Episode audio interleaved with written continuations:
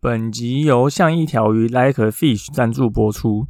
像一条鱼是台湾知名防溺教育品牌，致力于推广荷兰游泳教育，教学水安全观念与水中自救技巧，希望帮助民众在戏水时能够安全无虞。如果您对于教学内容有兴趣的话，欢迎观看底下的说明栏资讯，了解更多课程内容。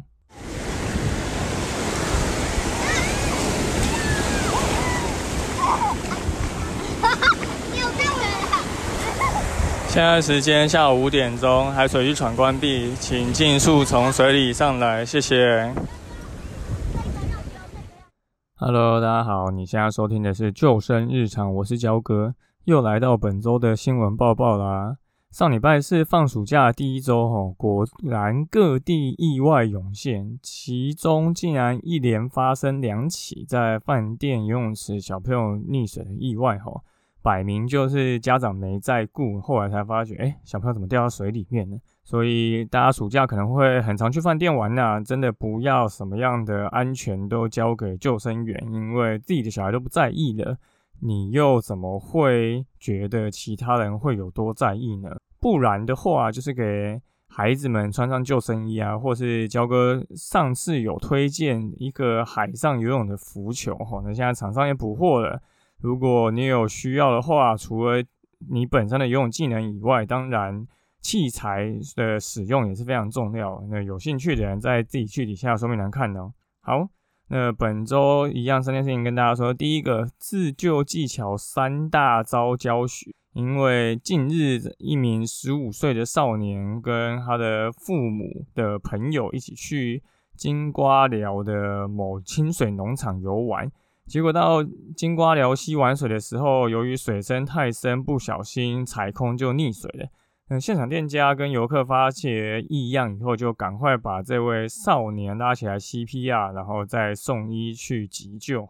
那溪边发生踩空溺水，其实是非常常遇到的一个状况，因为很多不常去溪边玩水的人，他不知道台湾的溪床其实是很容易突然有高低的落差的。所以原本可能这个水深只到膝盖，可是它再往前走一步，可能就会到达两公尺深或是更深的一个状况。所以如果是在没有预警的情况下落水的话，很多人其实还穿的不是一个应该戏水的服饰哦，因为他觉得他原本没有要下水嘛，所以他就穿着很嗯在都市走来走去的样子，结果不小心落水，反而就会更难自救哦。那也因为这个样子，所以为什么在踩不到？底的地方要会游泳自救是那么的重要。那主要在我们的防溺自救课里面有三个重要的技巧要教给大家。那第一个就是韵律呼吸。那韵律呼吸的使用时间点通常是在呃游泳池内的时候，你会透过蹲下、站起啊，然后来吸气、吐气来喘气。不过同样这个做法，它在深水池一样可以用来自救。呃，具体的步骤大概是这样子：第一个。你投入水的时候，记得鼻子要吐气，把你的双手举起来，眼睛看着正前方，就像体操选手一样。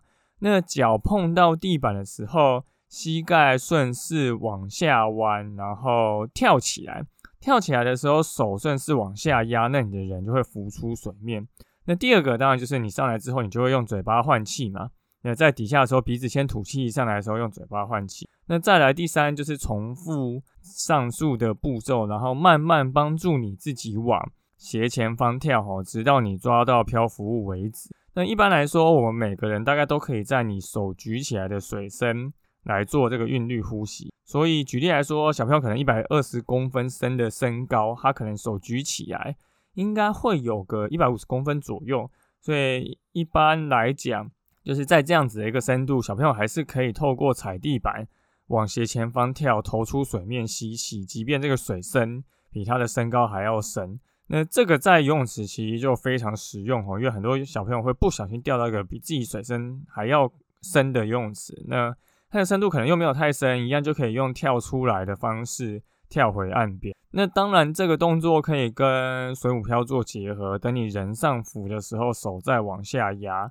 那相关的一些操作技巧，教哥之前都有写过部落格文章的，如果有兴趣的人再去底下看呢。然后再来第二招就是水母漂。我们意外落水的时候，当然你可能会很紧张嘛，所以建议你也可以先做水母漂缓和你的情绪，让你的人漂起来，然后再进行等待救援或游上岸的动作。那具体的操作步骤如下：第一个，你落水的时候，记得要先吸一口气，落水那一瞬间，鼻子记得吐气，这样就可以避免水灌到鼻子。再来呢，第二个，你掉下水之后，当然就是闭住气，鼻子尽量不要吐气，身体放松，眼睛盯着正下方，看你是手要抱膝盖或者自然下垂都可以。那这时候你的背。跟你的后脑勺就会浮出水面。呃，第三，当你憋气憋一段时间之后，可能就会没有气嘛。那如果你需要等人家来救你的话，你可以透过手压水或者是脚踢水，让你的头浮出水面。那再来最后，当然你就可以重复这样上述的步骤，那直到有人可以来救你为止。那很多初学者会因为害怕低头看下面而会下意识的抬头哦，那这样不不仅会增加。脖子的负担，而且也会让你之后换气会不容易换气哈，所以你只需要人放松，低头看着底下，自然就会飘起。那当然，水母漂最多的问题还是在它必须一直抬头起来换气啊。那其实这件事情是蛮消耗体力的，这也是为什么我们推荐能做仰漂就不要做水母漂。呃第三个我们要讲的技巧就是仰漂。当我们做水母漂，你缓和心肺、冷静以后，你就可以翻身改做仰漂动作。如果你仰漂漂的好，基本上要漂一个小时，应该都没有什么太大的问题哈。那当然最重要的步骤，第一个就是你要能够放松，然后你身体吸一口气，你的身体就像一颗气球，身体挺胸，手放松，脚放松，眼睛看着正上方，那这样子你的人就会比较容易飘得起来。那我们做的时候啊，当然就是能够飘得越平稳越好。那手脚尽量不要动。那闭气一段时间之后，你就会没有气嘛，所以你还是会需要快吐快吸换气，而不是说你要憋到完全没气才换气。因为如果你憋到完全没气才换气，那你就会换得很累。那那个时间点，你可能就会沉下去。所以在做仰漂的时候啊，就是这些事情是非常重要的。那当然，你要学会仰漂之前，你要先学会怎么样站起来，因为你躺着要站起来，其实水是有浮力的，所以一般人如果不太熟水性的话，他站起来可能就会呛到。所以站起来的方式就是，你第一个你可以直接手去抱膝盖做水母漂，你的人就会自然转向趴在水面的一个状态。那第二个就是你手可以从前面往后挥，让你的人顺势可以站起。这样讲起来可能会有点抽象啊，所以大家如果有兴趣的话，焦哥之前有把这个操作动作拍成影片啊，那大家一样可以再去底下的说明栏的连接看。那这三个技巧当然会希望大家能够撑得越久越好，最好是综合起来可以两分两分钟内脚不碰地板，手不扶墙，因为你真正在等待救援的时候，你是没有东西可以抓，也没有地板可以踩。那当然你挑战成功以后。你就可以在挑战不带蛙镜做，因为这个就是你现实中会遇到的状况。如果你在游泳池做不到这件事情，你去溪边、海边就更不可能做到。所以大家可以在安全情况允许的状况下，然后去游泳池练习一下。好，那第二个新闻是离岸流是海边溺水意外发生的主因。呃，上礼拜一样发生了一起，垦丁在万里同这个地方有五名游客下水，结果没想没想到遇上离岸流，有四个人就被冲出去。结果呢，有一位同伴看到，立马下去救人，结果也被卷走了哈。那幸好岸上有一群立桨教练，听到其他的游客呼救，那赶快就划的这个立桨，也就是 SUP 到这个被冲走的人旁边。那这五个人里面，竟然有大人，也有小孩。那离岸流为什么会发生呢？因为离岸流的意思就离开岸边的海流，当浪打上。岸以后水会要往外流嘛？那一般来讲，它就会沿着像新闻画面中这个万里头旁边是有消波块，它就会沿着这个消波块硬的地方流出去。所以如果大家有看到这个新闻，就会发觉这个画面的右边其实是浪一直打进来，可是左侧是完全没有白花的。那这边就是一个离岸流的位置。那通常这种离岸流啊，它的长度可能会到几百公尺长，可是宽度通常不会超过九公尺。那流速其实会快到游泳选手都没有办法游回岸边哈。那除了沿岸以外啊，当然有些沙滩也会出现这种情形，因为你的沙滩只要沙滩位置比较低，那水会往低处流嘛，所以这个就会跟沙滩的地形有关。所以不只出会出现在消波块啊码头旁边，沙滩也是有可能会出现。所以很多亲子家庭会在那边看鱼，可能看一看就不知不觉就飘出去了哈。那如果遇上了呢，应该要怎么办呢？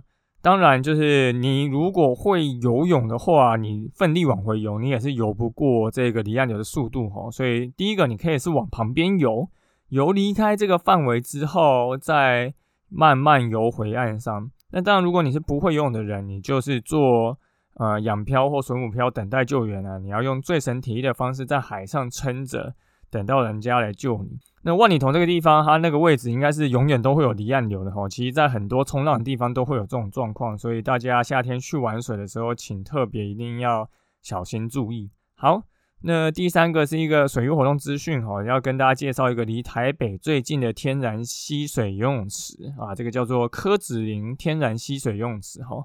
那它就在戏子，所以有非常多人。会去那边玩水哈，在西万路三段的一个柯子林茶窗的旁边的小巷，那这边是有一个协会在游泳协会这边做整理跟清洁哈，还有提供更衣室跟户外的清水水龙头，所以真的人非常好心啊。的概念其实蛮像那个海边的海星游泳池的西边版，但是也因为它是西边嘛，西边基本上停车。的空间都很小，然后溪水也不会到很长这样子，所以假日绝对是人非常爆炸多啊！那大家可以自己再评估一下，或者是找个时间可以去看看。那焦哥会再把他的 Google 位置放在底下的说明栏。好，那就是本周这就是这三件事情跟大家说。第一个就是有三大自救技巧应该要学啊，韵律呼吸、水母漂跟仰漂这三招都没有很难，请先去游泳池尝试练习看看哦。目标就是两分钟，手不要扶墙脚，不要碰地板。再来呢，离岸流其实是海边溺水意外发生的主因吼，很多地方都会有离岸流，就是各种冲浪或是沙滩、海水浴场其实都会有，大家还是要注意一下。如果真的不小心漂出去的话，你可以游出去范围再游回来，或者是就漂出去做仰漂、水漂等待救援。那最后就是跟大家介绍这个离台北最近的溪水游泳池，哦，柯子林游泳池。呃，如果有兴趣的话，假日一定会非常多人，也很难停车，可能可以平日去朝圣一下，就可以去消暑一下。好，那本周的新闻报报就到这边，感谢大家收听今天的救生日常，我是焦哥。如果你喜欢我们节目的话，欢迎到 Apple Podcast 留言并给我们五颗星，也可以推荐给身边的朋友。那如果你有 IG 账号，也可以跟我们说你想要听什么样的主题。就下次再见了，拜拜。